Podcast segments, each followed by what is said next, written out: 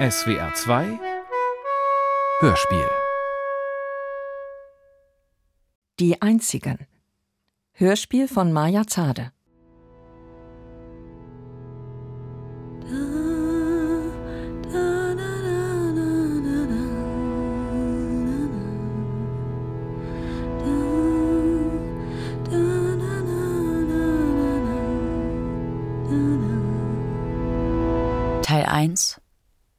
London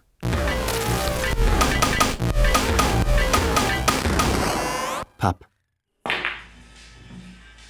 Safeways in der Warworth Road. Sie ist mir gefolgt. An den Cornflakes vorbei und an den Fischkonserven, dem Thunfisch. Ihr war nicht klar, dass ich das gemerkt habe. Ihren Blick auf meine Hand, als ich die Avocado getestet habe. Ich habe das gespürt. Ihre Augen auf meinen Fingern. Den Fingern auf der Avocado, Genau. Mein prüfender Griff. Um zu testen, ob sie weich ist. Und als ich die Kühlschranktür aufgemacht habe, um Milch zu nehmen, ist sie hinter mich getreten. Ganz dicht.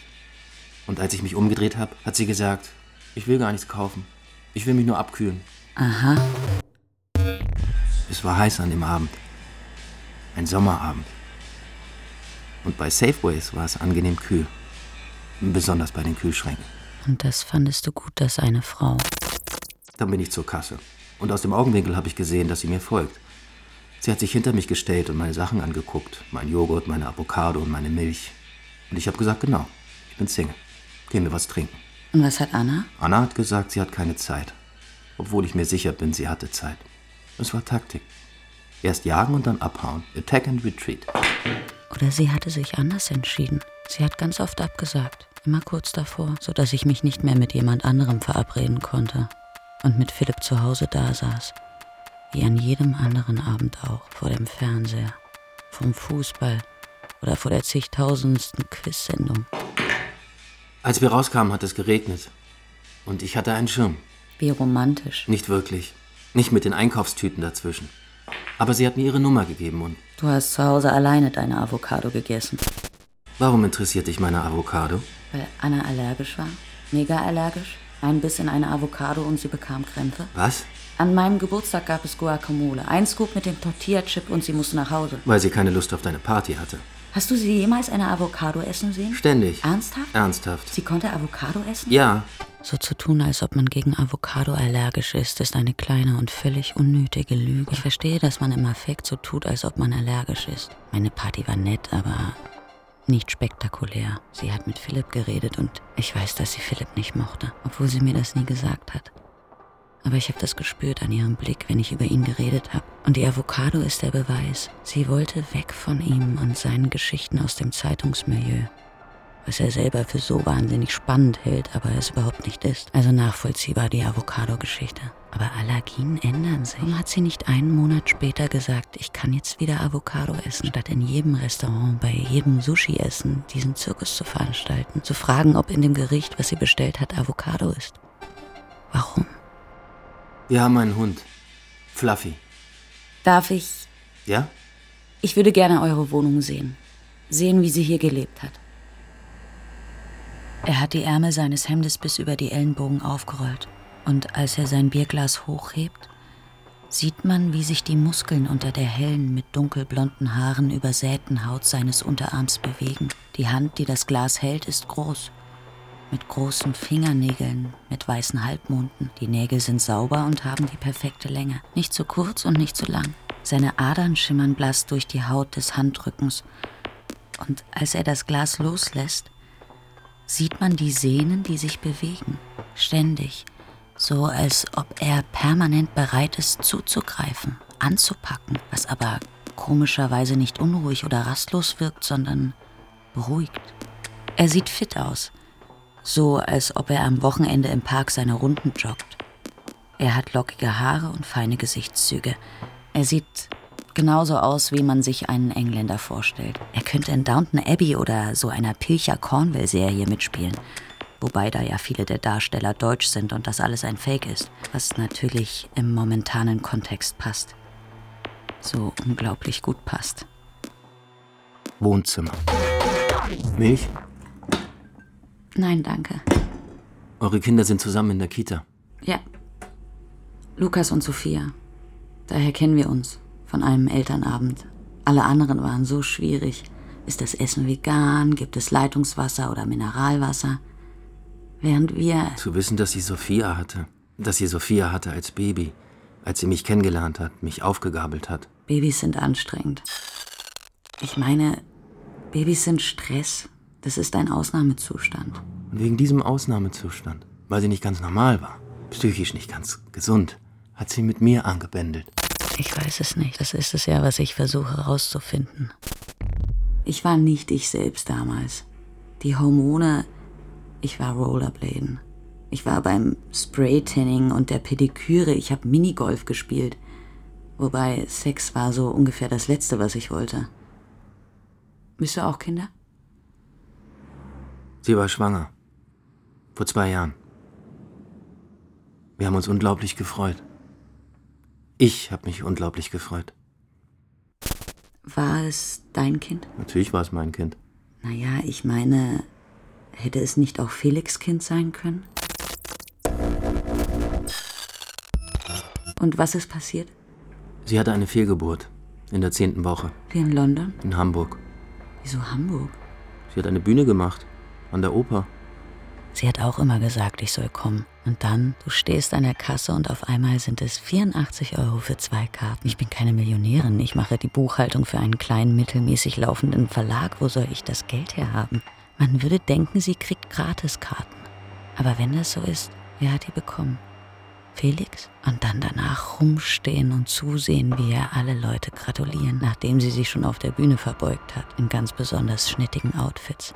Mit roten, hochhackigen Stiefeln und ansonsten komplett in Schwarz, wie zu einer Beerdigung. Du warst nicht in Hamburg? Nein. Sie, Hast du den Schwangerschaftstest gesehen? Den Ultraschall? du willst sagen, Ich. keine Ahnung. du willst sagen, sie war gar nicht schwanger. Dass sie das erfunden hat, weil sie wusste, dass ich ein Kind will. Ich habe keine Ahnung, ich stelle nur Fragen. Ich bin zu ihr geflogen. Und wir haben geweint. Eine Nacht lang. An der Alster. Sie hat geheult. Rotz und Wasser. Hü hübsch war das nicht. Sowas kann man nicht faken, ja? Was auch immer du denkst oder, oder suggerieren willst, aus was für Gründen auch immer. Obwohl du nichts darüber weißt. Gar nichts, ja? Ich wäre ein guter Vater. Ich kümmere mich gut um Fluffy. Ich übernehme Verantwortung. Diese ganzen verkorksten Kinder, die da rumrennen. Unseres wäre anders geworden, ein Junge. Außerdem bin ich Arzt. Wie, wie praktisch ist das denn als Vater? Kein ewiges Rumsitzen in Wartezimmern. Ich hätte den Kleinen zu Hause verarzten können. Das aufgeschlagene Knie, die Beule am Kopf, kalte Wickel bei Fieber. Hast du. Was? Hast du nicht gemerkt, dass sie schon ein Kind hat? Wie? An ihrem Körper? Ich bin kein Hellseher. Der Körper einer Frau verändert sich, nachdem Bei man. manchen, manchen nicht. Ich bin nicht traurig. Nur wütend. Wahnsinnig wütend. Ich behandle einen Patienten, der meine Diagnose in Frage stellt. Eine Arzthelferin vergisst etwas, lässt eine Binde fallen und ich kriege einen Wutanfall. Schreie rum wie ein Geisteskranker. Ich könnte mich vor Wut auf den Boden schmeißen und mit den Fäusten auf die Erde einprügeln. Ich weiß, was du meinst. Sie hat uns verraten. Angelogen. Und das ist schwer zu verzeihen. Ich weiß nicht, ob ich ihr das verzeihen kann. Zumal ich es nicht verstehe. Wobei ich mich jetzt nicht auf den Boden werfen würde. Das ist nicht mein Stil. Ich bin da eher innerlich. Ich werde ihr das nie verzeihen. Nie. An der Wand hängen zwei Plakate von Produktionen. Für die Anna die Bühne entworfen hat. Tod eines Handlungsreisenden und Endstation Sehnsucht. Es gibt ein gemütliches Sofa, Die zwei Fenster haben keine Vorhänge. so dass die Sonne ungehindert in das Zimmer fallen kann. Auf den alten Holzboden. Es mit Licht durchfluten kann. In einer Ecke des Zimmers steht das Hundebett, in dem Fluffy Der niedliche schwarze Pudel. schläft. In einer anderen, auf einem kleinen Schränkchen, ein alter Fernseher, Ein kastenartiges altes Elektronikgerät. das vermutlich nie benutzt wird. Im Schlafzimmer steht ein weißes Ikea-Bett, Malm, mit zwei passenden Nachttischchen. Anna schläft auf der linken Seite des Bettes. Auf ihrem Nachttisch liegt noch eine Tube Handcreme. Im verspiegelten Badezimmerschränkchen stehen neben Pauls Wegwerfrasierern ihre Hautcremes, weiß für den Tag und blau für die Nacht, ein Rolldeo und Parfum, Opium. Und dieses Parfum irritiert mich mehr als alles andere, denn Anna war eine Chanel Nummer 5 Frau und die Vorstellung, dass sie in England anders gerochen hat als in Deutschland, ist verstörend. Später wacht Fluffy auf, hebt den Kopf und schnuppert, steht dann auf und kommt zu mir rübergetrottet. Er riecht erst an meiner Hand und legt dann seinen warmen, wolligen Kopf auf meinen Oberschenkel. Und ich kraule ihn hinter den Ohren und überlege, ob ihn irgendetwas, etwas an mir, an Anna erinnert. Ein Geruch, meine Art? Oder vielleicht, dass ich eine Frau bin? Und sonst Anna die Frau in dieser Wohnung war, die ihn genau so gekrault hat, wie ich es jetzt tue.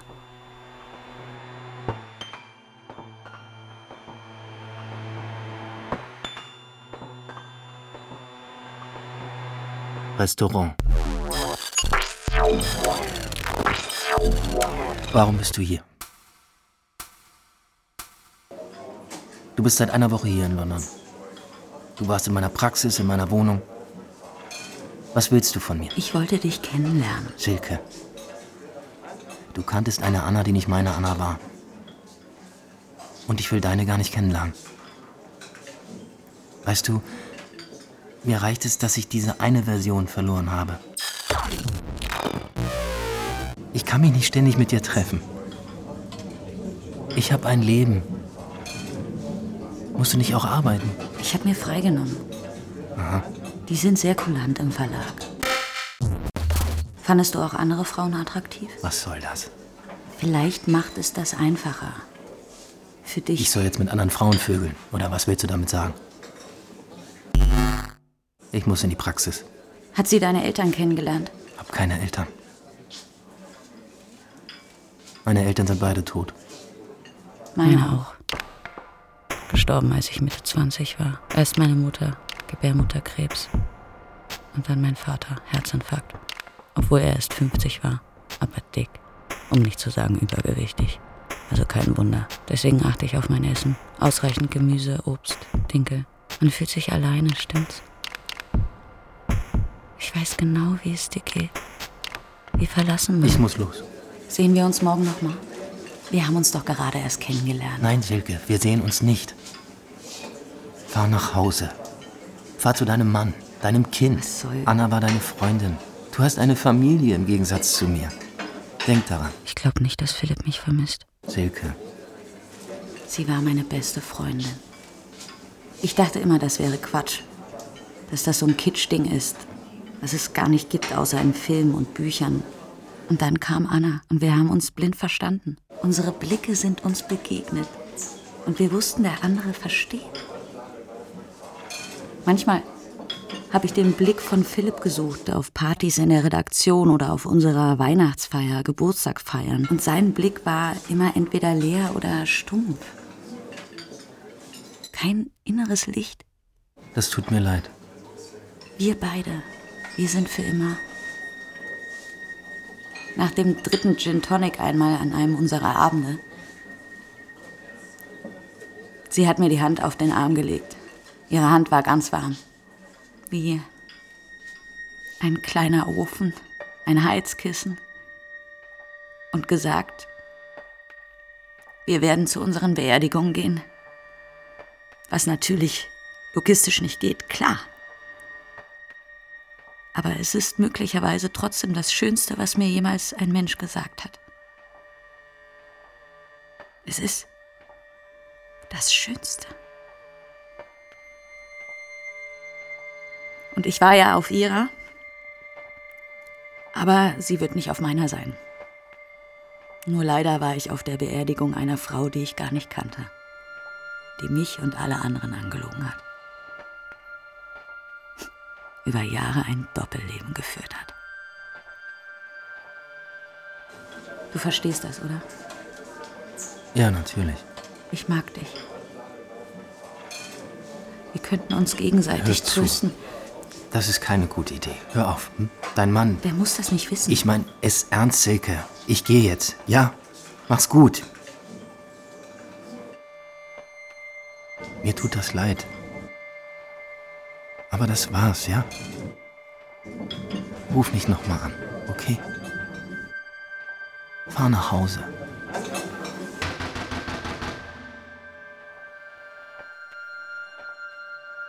Love,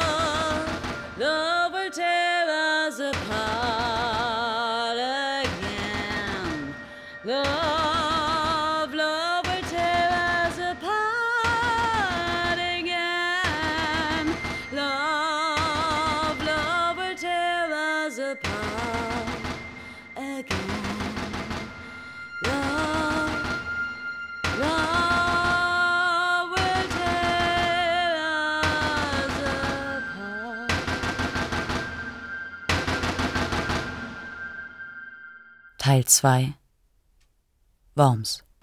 Eine piefige westdeutsche Fußgängerzone mit Billigläden. Mit Cafés, die versuchen nett auszusehen, aber nicht wirklich nett oder stilvoll sind. Die Art von Stadt, wo man Weißweinschorlen in Wassergläsern serviert bekommt. Es gibt einen roten Teppich beim Dom, an dem Wormser Einwohner aufgeregt auf B- und C-Promis warten. Drinnen im Garten sagt eine Frau. ist die Fontäne rot getränkt. Wegen dem Blut, das bei den Nibelungen vergossen wurde. Und alle Getränke und das Essen, offenbar mehrere Gänge, sind gratis, Und heute sagt ein Mann, wahrscheinlich ihr Mann. sind nur geladene Gäste dran.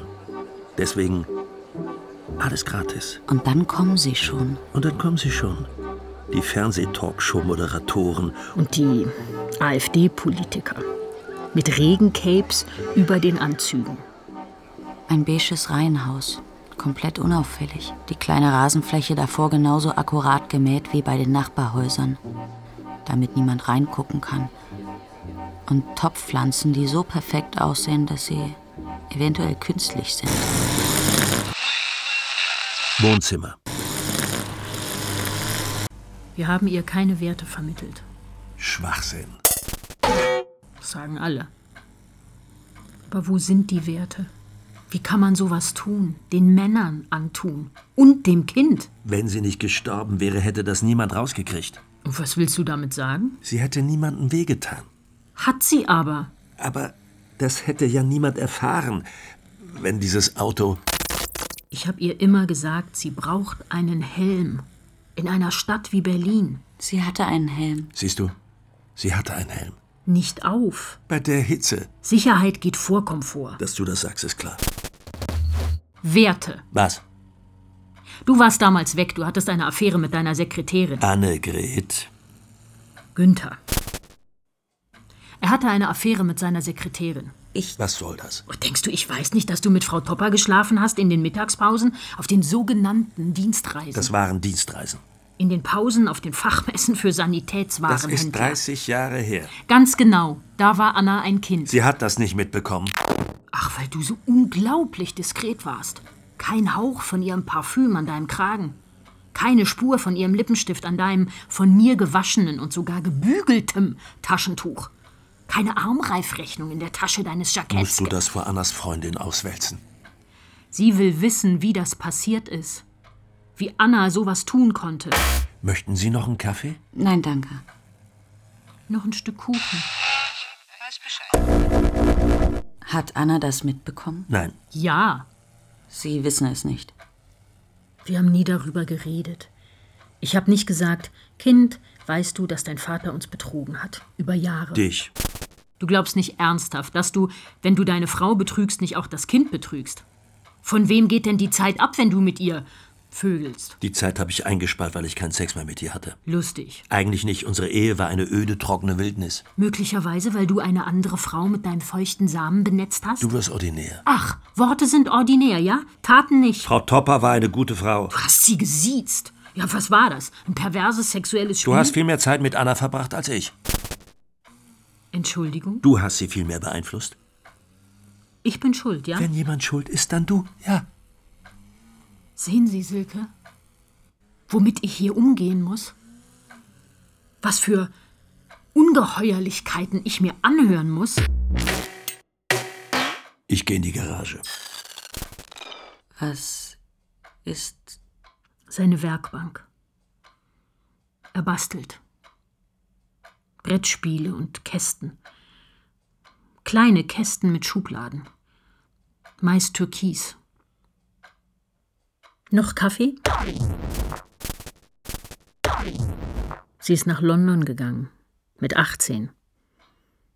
Damals gab es keine E-Mails, keine Handys. Sie hat immer Schlange gestanden in der Uni, jeden Sonntag, um uns anzurufen. Hat sie. gelogen? So wie ihr Vater? Über kleine Sachen. Geld, Essen. Essen? Ich meine, über Sachen, die eigentlich keine Rolle spielen. Nur so, ich dachte, vielleicht hat es ihr Spaß gemacht, Sachen zu erfinden, so wie sie Bühnen erfunden hat. Vielleicht hat sie als Kind auch. Sie hat mich schon als Kind nicht gemocht. Sie hat den Kopf weggedreht, wenn ich sie auf den Arm genommen habe oder an ihr Bett kam. Und ist losgerannt, wenn sie seinen Schlüssel in der Tür gehört hat. Wie ein Hund. Pavlovsch. Das Elternteil, was nicht so oft da ist, ist immer spannender. Ich kenne das. Mein Sohn ist auch auf meinen Mann fixiert.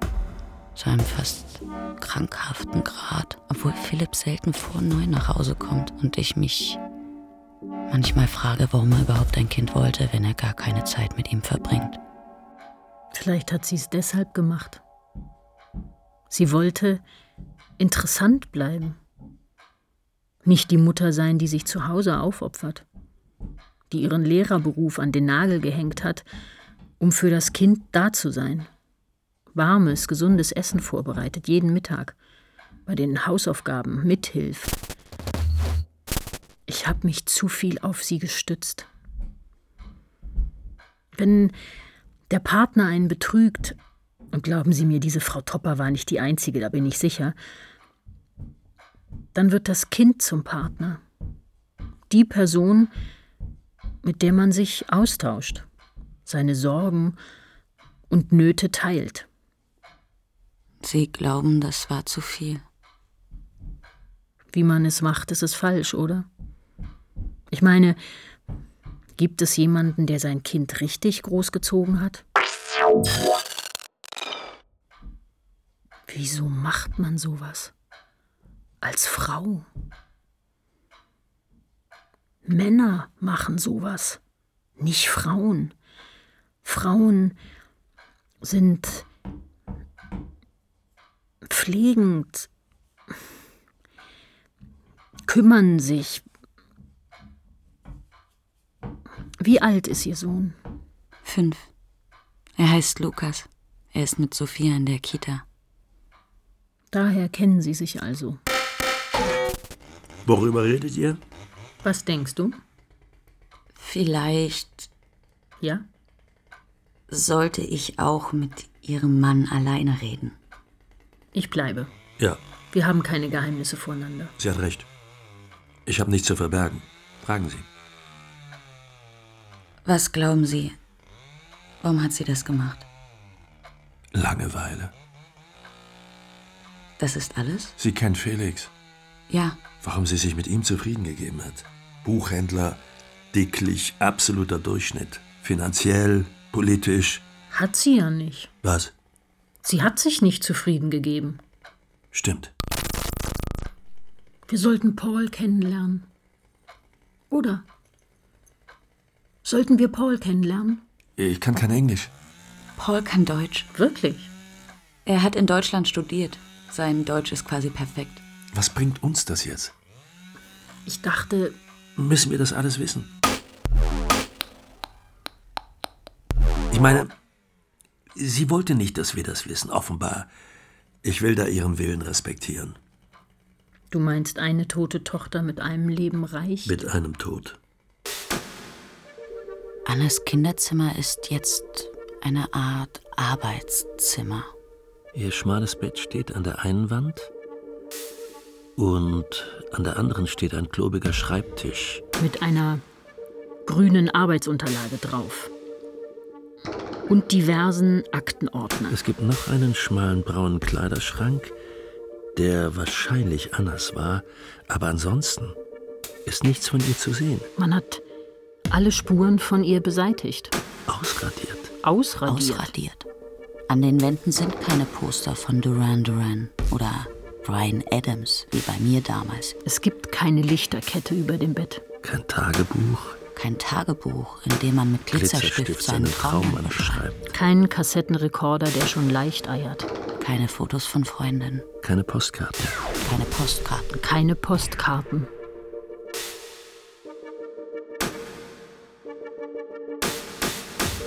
Die blumige beige Relieftapete sieht so aus, als würde sie aus den 70ern stammen. Vor den Fenstern hängen schwere braune Samtvorhänge. Die Bettwäsche ist aus Flanell, mit großen, grellen Blumen draufgedruckt. Obwohl Sommer ist, es um die 30 Grad sind. Als ich nachts schwitzend aufwache, höre ich Geräusche. Nicht das Knarren von Böden oder das Klucksen von Wasserleitungen wie in älteren Häusern. Ich höre Atmen, Schnarchen. Zuerst denke ich, es kommt vom Haus nebenan. Denn die Häuser sind nur durch dünne Wände getrennt. Aber dann, als es immer weiter geht, gefühlt endlos, orte ich die Geräusche. Sie kommen von links. Der Wand direkt neben dem Bett, wo Annegret und Günther schlafen oder schliefen. Denn das Atmen wird zu Geräuschen, die eindeutig sexuell sind. Ein männliches Stöhnen, gepaart mit einem weiblichen Hecheln, fast hundehaft. Annas Eltern haben Sex. Das wird sie gehört haben als Teenager, als Kind. Dieses Stöhnen immer und immer wieder. Küche. Möchten Sie Kaffee? Gern Milch oder Sahne? Milch. Ich gönne mir immer Sahne. Obwohl wir generell sehr auf unsere Gesundheit achten. Haben Sie gut geschlafen? Ja, prima. Ich hatte Angst, dass die Flanellbettwäsche zu warm ist. Nein, gar nicht. Diese großen Blumen sind so hübsch, finde ich.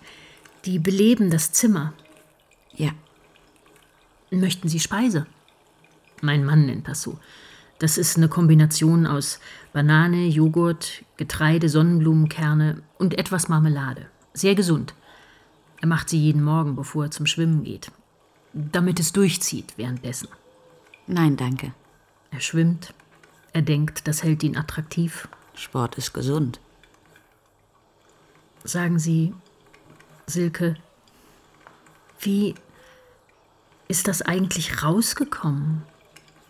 Wie hat es Felix gemerkt? Er hat das zweite Handy gefunden.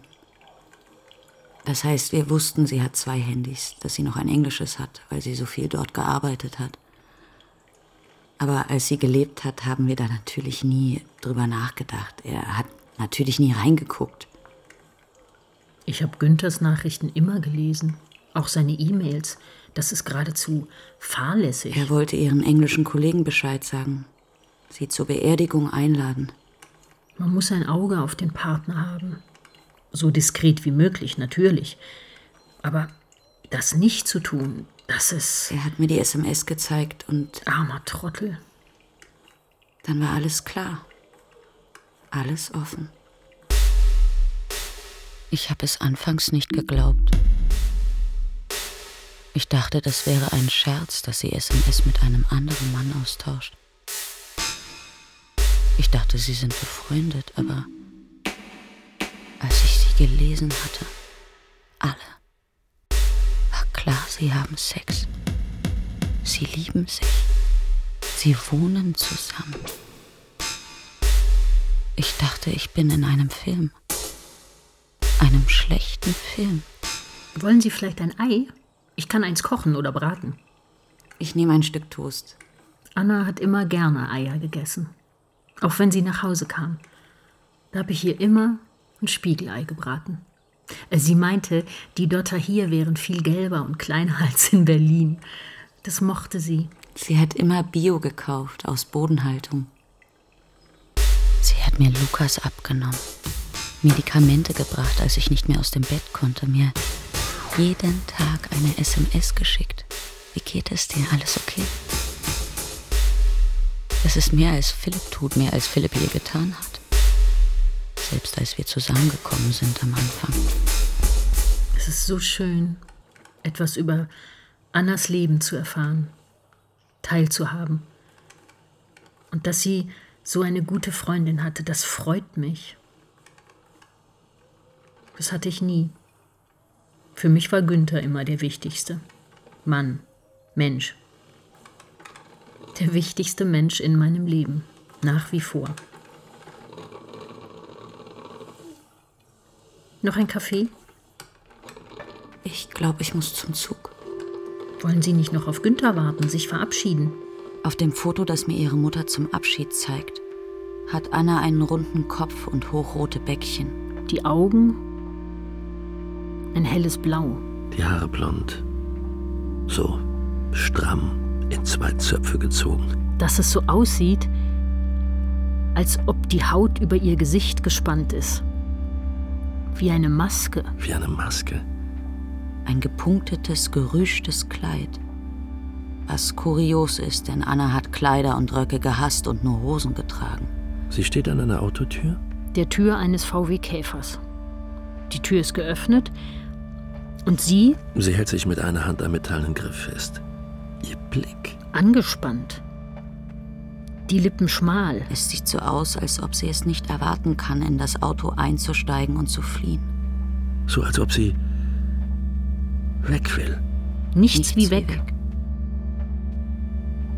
When routine bites hard and ambitions are low, and resentment rides high, but emotions won't grow, and we're changing our ways, taking different roads. Love, love will tear us apart again. Teil 3 Berlin.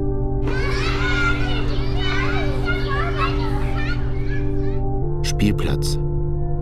Seid ihr immer noch zusammen ins Bett gegangen? Du meinst abends zur gleichen Zeit? Ich meine Sex. Habt ihr noch miteinander geschlafen? Willst du es wirklich wissen? Wie war der Sex nach all den Jahren? Naja, ich würde sagen, gut. Besonders, wenn sie aus London zurückkam. Das klingt jetzt natürlich ironisch, auch in meinen Ohren, aber immer dann war sie besonders zärtlich. Anhänglich. Sie- hatte mir eine Flasche Wein mitgebracht aus dem Duty Free. Und die haben wir dann abends geköpft und getrunken. Während sie erzählt hat von den Proben. Da war immer viel los. Anstrengende Schauspieler, neurotische Regisseure, Probleme mit den Werkstätten, dem Werkstattleiter. Mehr als bei mir im Laden. Da ist höchstens mal ein unhöflicher Kunde oder jemand, der einen Lesetipp für seine Tante haben will. Das kennst du ja. Bei dir im Verlag passiert ja auch nicht viel. Hm. Und danach sind wir ins Bett. Es war immer gut, würde ich sagen. Eine gewisse Routine schleift sich ein, klar. Nach sieben Jahren ist es unvermeidbar, weil man sich zu gut kennt. Ich meine, ich weiß, was sie anmacht, wann sie härter angefasst werden will, wann ich auf die linke Pobacke schlagen soll. Dadurch wird es mechanisch. Als ob man ein Auto fährt, was man seit Jahren hat. Man kann da schöne Ausflüge mitmachen, aber mit einem neuen Wagen, auf neuen Ledersitzen, wo man nicht genau weiß, wo die Zündung ist oder wie die Kupplung funktioniert. Der auf einmal schneller Gas gibt als erwartet oder einen Hopser macht, das ist was anderes. Andererseits, man weiß, dass der Wagen fährt, sicher ist, Man fühlt sich in ihm wohl. Wobei es ja noch einen anderen Fahrer gibt, wie ich jetzt weiß. Meine Frau war kein Auto. Gott. Ich weiß. Frauen sind keine Autos. War sie dir fremd, wenn sie aus London zurückkam? Ein bisschen. Ja, doch. Wahrscheinlich war es deswegen immer gut. Wir konnten uns neu entdecken. Sie hatte etwas abgenommen oder die Haare etwas anders. Ich war mit einem etwas anderen Körper, einem anderen Menschen im Bett. Das war gut. Ja. Man will manchmal was Neues. Sie sah wahnsinnig gut aus, das habe ich immer gedacht. Von Anfang an. Am Anfang dachte ich, sie sieht zu gut aus für mich. Dass das zu anstrengend wird, mit so einer Frau zusammen zu sein. Einer, die sich so unglaublich gerade hält. So aufrecht sitzt und steht und geht. Kann man mit so einer Frau denn vom Fernseher kuscheln? Aber das ging. Nicht so oft, aber ab und zu. Wenn sie nicht in England war. Anna hat immer den Bauch eingezogen. Sie hat mir mal erzählt, dass ihre Mutter ihr beigebracht hat, immer den Bauch einzuziehen. Von Kindesbein. Weil man dann aussieht, als ob man zwei, drei Kilo weniger wiegen würde. Und außerdem eine gute Haltung hat. Ganz automatisch. Bei Paul. Ich denke immer mehr. Auch jetzt, wo ich Annas Leben recherchiere, versuche rauszufinden, wie das war. Ein wenig Abwechslung ist gut. Ich bin auch am Überlegen, ob ich zum Friseur gehen soll. Blondes have more fun. Und so. Wobei ich neulich ein Interview gehört habe und auf die Frage, hat man mehr Spaß als Blonde oder als Brünette, und sie hätte beides durch, beide Haarfarben, hat sie geantwortet, die Haarfarbe ist egal. Was den Unterschied macht, ist die Oberweite. Aber so weit will ich nicht gehen. Vom Geld mal ganz abgesehen. Man sieht ja immer, ob es echt oder fake ist. Ist dir das egal? Was? Ob die Brüste echt oder falsch sind? Ich bin für echt. Du bist natürlich auch Buchhändler. Und das heißt was genau? Ihr Tod hat seinem Aussehen nicht gut getan. Er war schon immer Er war dicklich. schon immer dicklich. aber Aber jetzt ist er das, was man wirklich als dick bezeichnen könnte. er trägt seinen Bauch mit dem Stolz einer Schwangeren vor sich her, So als ob ihn das Gewicht seines Bauchs irgendwie beruhigt. Ihm irgendwie über die Abwesenheit von Anna hinweg hilft. Er hat jetzt oft dunkle Flecken unter den Ärmeln seiner Hemden, Er müffelt, wenn man, wenn man ihm ihm zu nahe kommt. Er tendiert dazu abzudriften. Das hat er immer schon getan. Man redet mit ihm und mitten im Gespräch verstummt er, guckt in die Ferne, als ob dort etwas unglaublich Spannendes passiert. Man dreht sich um, Aber da ist nichts. er starrt eigentlich ins Leere. Manchmal betrachtet er auch seine Nägel Aus keinem erkennbaren aus Grund. keinem erkennbaren Grund. Es ist schwer vorstellbar, dass jetzt noch irgendeine Frau Sex mit ihm haben will. Diesen verschwitzten, übergewichtigen Körper auf sich drauf oder unter sich haben will.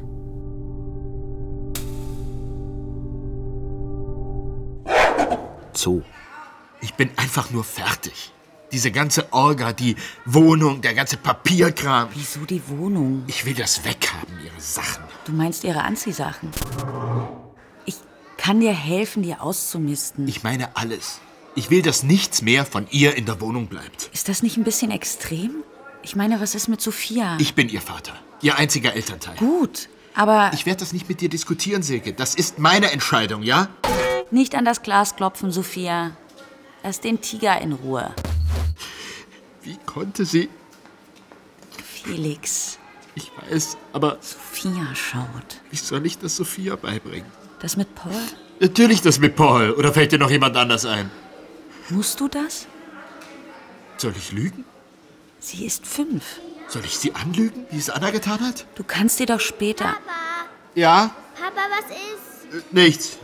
Ich will ein Eis. Gleich, ja? Geh schon mal vor.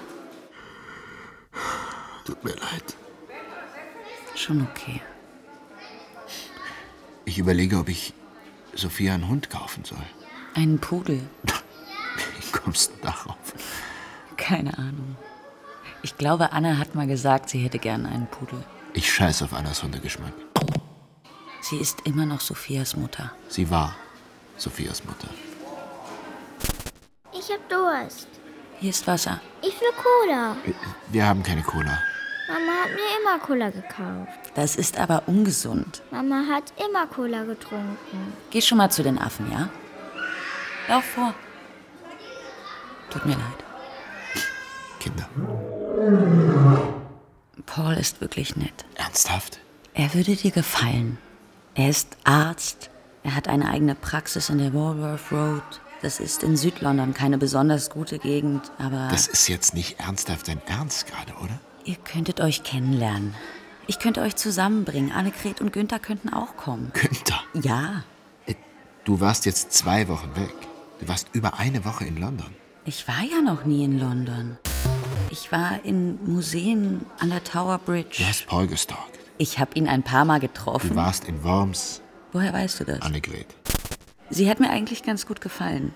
Ich meine, sie ist eine altmodische Frau, klar, aber sie ist einsam. Sie hat sich über meinen Besuch gefreut. Du bist auch einsam. Ich bin fast nie alleine. Es war herrlich in London. Ganz alleine im Hotel, im Kaufhaus, auf der Parkbank. Ich wünsche mir, ich könnte öfter mal. Einsam und alleine sind zwei verschiedene Dinge, Silke. Du musst aufhören, dich in das Leben von anderen Leuten einzumischen. Du musst wieder ins normale Leben zurückkehren, in dein eigenes. Normal. Was ist das schon? Jetzt werd bitte nicht philosophisch, ja? Hör auf mit dieser Anna-Obsession. Du findest wirklich, dass es eine Obsession ist? Silke, es ist eine Obsession. Wir haben uns gestern Abend gestritten. Du und Philipp. Er sagt auch, ich bin besessen. Er sagt, er kann das nicht mehr mittragen. Dabei ist er es, der von seiner Arbeit besessen ist, nicht ich. Während Felix die Säcke zu Humana fährt, stehe ich in der Wohnung, in der es jetzt keinerlei Anzeichen mehr dafür gibt, dass Anna je in ihr gewohnt hat. In meiner Tasche steckt eine Kaffeedose aus Porzellan, orange lasiert mit einem dunklen Holzdeckel. Diese Dose habe ich Anna zu ihrem letzten Geburtstag geschenkt. Und ich habe gemerkt, dass sie sie mochte. Sie ihr wirklich gut gefiel. Sie stand immer auf der Arbeitsfläche in der Küche. Die Küche sieht so aus, als ob eine Bombe explodiert ist und Küchengeräte, Geschirr und Essen überall hin verteilt hat. Diese Bombe war schon explodiert, als Anna noch lebte. Das liegt nicht an ihrer Abwesenheit. Philipp meinte nach einem Essen bei den beiden, er würde diesen Grad von Unordnung nicht aushalten und dass diese Künstler sich immer primär durch ihre Unordnung auszeichnen würden, dass sie scheinbar denken würden, dass das irgendwie dazugehört zu ihrem Künstlerdasein. Äh, ich leg mich hin. In meiner Tasche steckt auch Annas Parfum. Auf ihre Seite Chanel Nummer 5 und gucke an die Decke, was ich heimlich aus dem vollgestopften Regal neben der Badewanne zwischen Sophias Kindershampoo, Felix Rasierer und Aftershave, einer Quietscheente und Wattestäbchen herausgefischt habe. Und ich frage mich, wie oft sie zur falschen Seite aufstehen wollte. Es gibt keine Nachttische. Nur Stühle mit Lampen drauf, hier und in London. Anna schläft auf der rechten Seite und aus Versehen auf den jeweiligen Mann draufgestiegen ist. Das sehe ich daran, dass der Nachttisch, abgesehen von der Lampe, völlig leer ist. Wobei es möglicherweise ein Ritual ist, weil Felix alles eingesammelt hat. Mit dem richtigen Fuß aufstehen, auf der richtigen Seite aufstehen. Ich lege mich hin. Je nach Seite, auf ihre Seite, ist es ein anderes Leben. Und gucke an die Decke. So ein Ritual. Gleich am Morgen, sodass man körperlich gleich getunt ist. Und ich frage mich, so ein Ritual, wie oft sie zur falschen Seite aufstehen wollte. So ein, hier, Ritual. Und in London gleich am Morgen. So ein Ritual gleich am Morgen, sodass man körperlich gleich richtig getunt ist.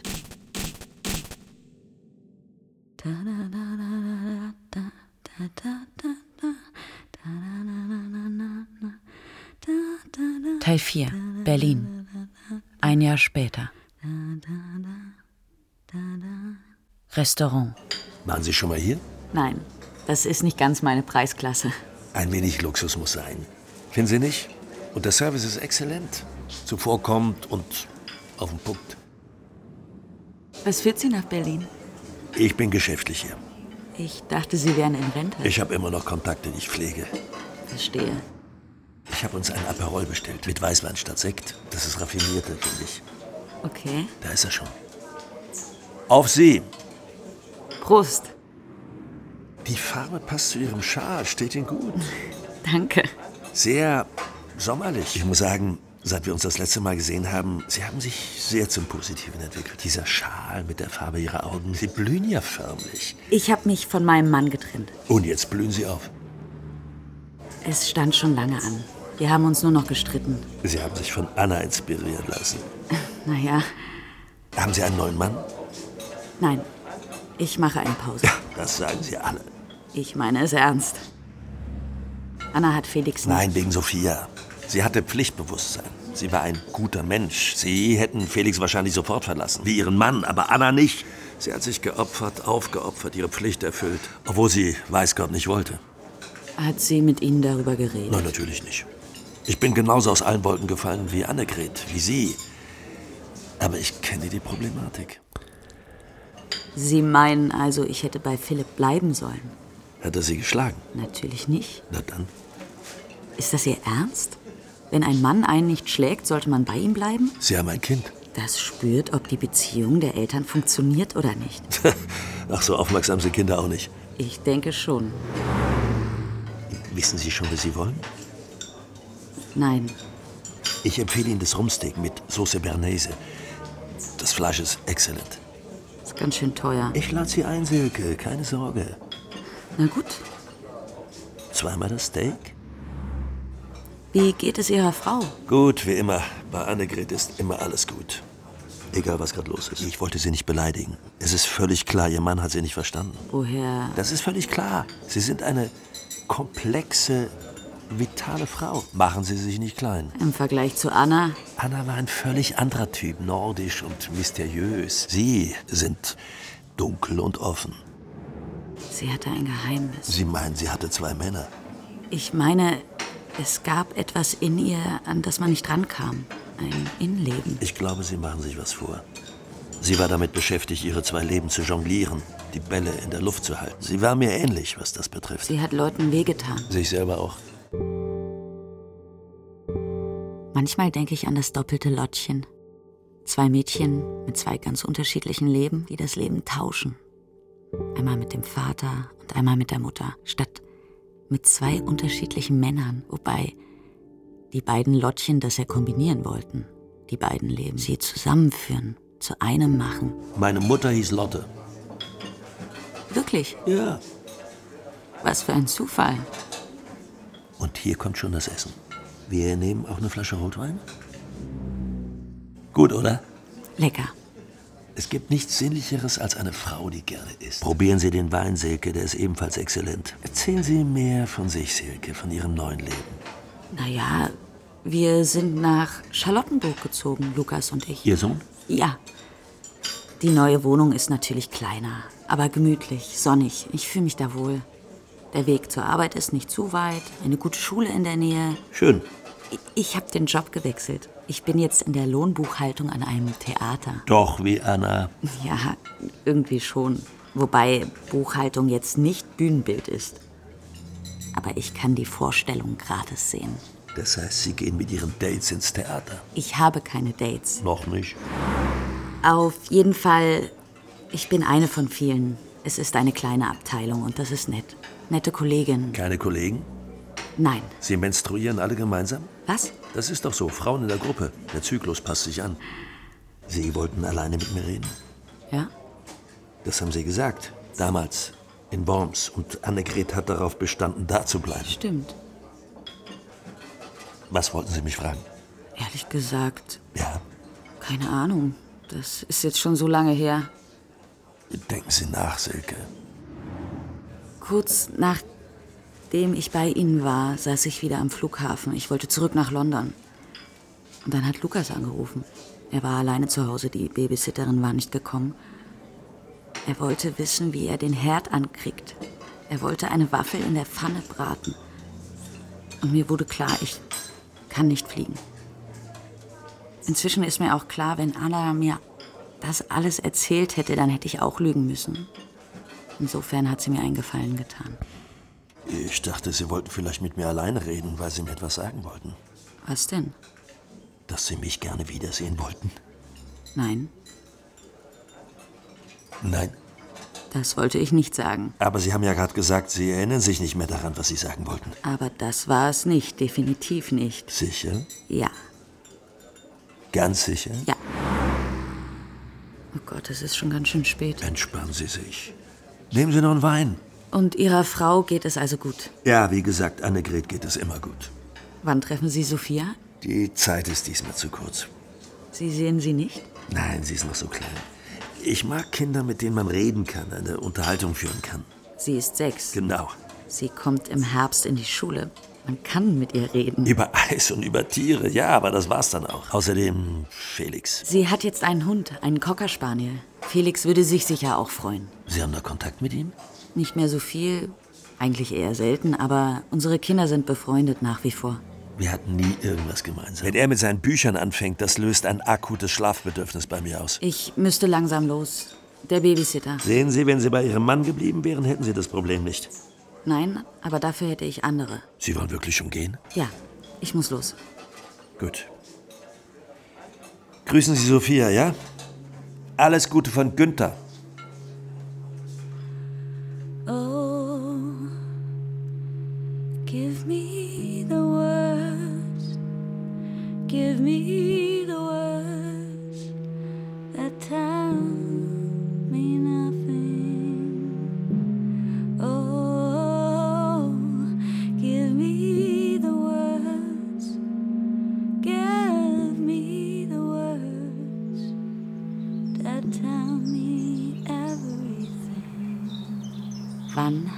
Blackie das letzte Mal gebadet? Weiß ich nicht. Ich glaube, du musst das mal machen. Sein Pelz stinkt. Kriegt Lukas auch einen Hund? Nein, unsere Wohnung ist zu klein. Ihr könntet einen ganz kleinen Hund kaufen. Ich glaube nicht. Oder ein Meerschweinchen. Setzt Lukas bloß keine Ideen in den Kopf. Lecky mag Lukas. Woher weißt du das? Er wedelt mit dem Schwanz. Ja, es sieht so aus, als ob er sich noch an ihn erinnert. Wollen wir ein Eis essen? Gleich, ja? Ich nehme Schokolade. Was nimmst du? Hm, Vanille. Vermisst du deine Mama? Manchmal. Ich vermisse sie ganz doll. Ich gucke immer auf mein Handy, ob sie eine SMS geschickt hat. Immer noch. Aber sie ist im Himmel. Genau. Sie kann gar keine SMS schicken. Aber sie hat das immer gemacht, mehrmals pro Tag, und gefragt, wie es geht, und erzählt, was sie macht oder gesehen hat. Und jetzt ist da nichts. Nur ein dunkler Bildschirm. Ich kann dir SMS schicken. Aber du hast doch gar kein Handy. Du könntest mir ein Handy kaufen. Ich glaube, das will dein Papa nicht. Aber Papa muss das nicht wissen. Nein, Ein ganz kleines. Sophia. Bitte, bitte. Wie geht es deinem Papa? Er hat eine neue Angestellte. Das heißt, der Laden läuft gut. Brigitte. Du kennst sie auch schon. Sie war bei uns zum Essen und hat mir Schokolade mitgebracht. So eine ganz große mit Füllung. Ist sie hübsch, diese Brigitte? Sie riecht gut. Vermisst dein Papa deine Mama nicht? Papa sagt, sie ist im Himmel. Man muss nicht traurig sein. Das stimmt. Sie ist schon so lange weg jetzt. Ich weine nicht mehr. Das ist gut. Papa hat gesagt, Mama hatte nur eine Tochter. Ja, sie hatte nur dich. Hatte sie auch nur eine beste Freundin? Vielleicht. Ja. Ich glaube ja. Ich war ihre beste Freundin. Und sie war meine beste Freundin. Wir waren die Einzigsten. Die Einzigen auf der ganzen Welt. Die einzigen. Die Einzigen. Ja, Wollen wir jetzt ein Eis essen? auf jeden Fall.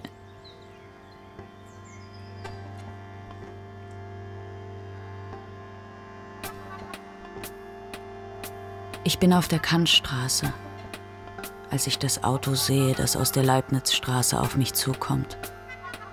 Ich überlege, ob ich über die Straße gehe. Ich stelle mir vor, wie der Fahrer nach rechts abbiegt und mich erfasst. Ich stelle mir vor, wie er mich mit der rechten Seite des Autos anfährt, wie ich unter das Fahrzeug gerate, wie ein paar Passanten versuchen mir zu helfen. Ich stelle mir vor, wie ich noch am Unfallort sterbe. Ich bleibe stehen. Ich sehe, wie das Auto nach rechts abbiegt und an mir vorbeifährt. Ich lasse es an mir vorbeifahren.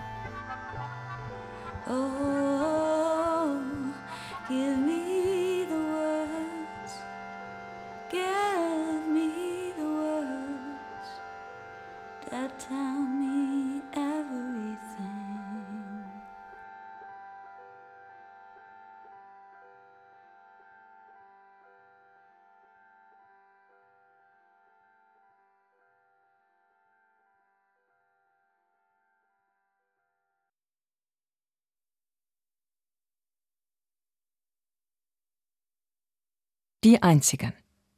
Hörspiel von Maja Zade. Silke Jenny König. Paul Ole Lagerpusch. Felix Sascha Nathan. Annegret Annette Paulmann.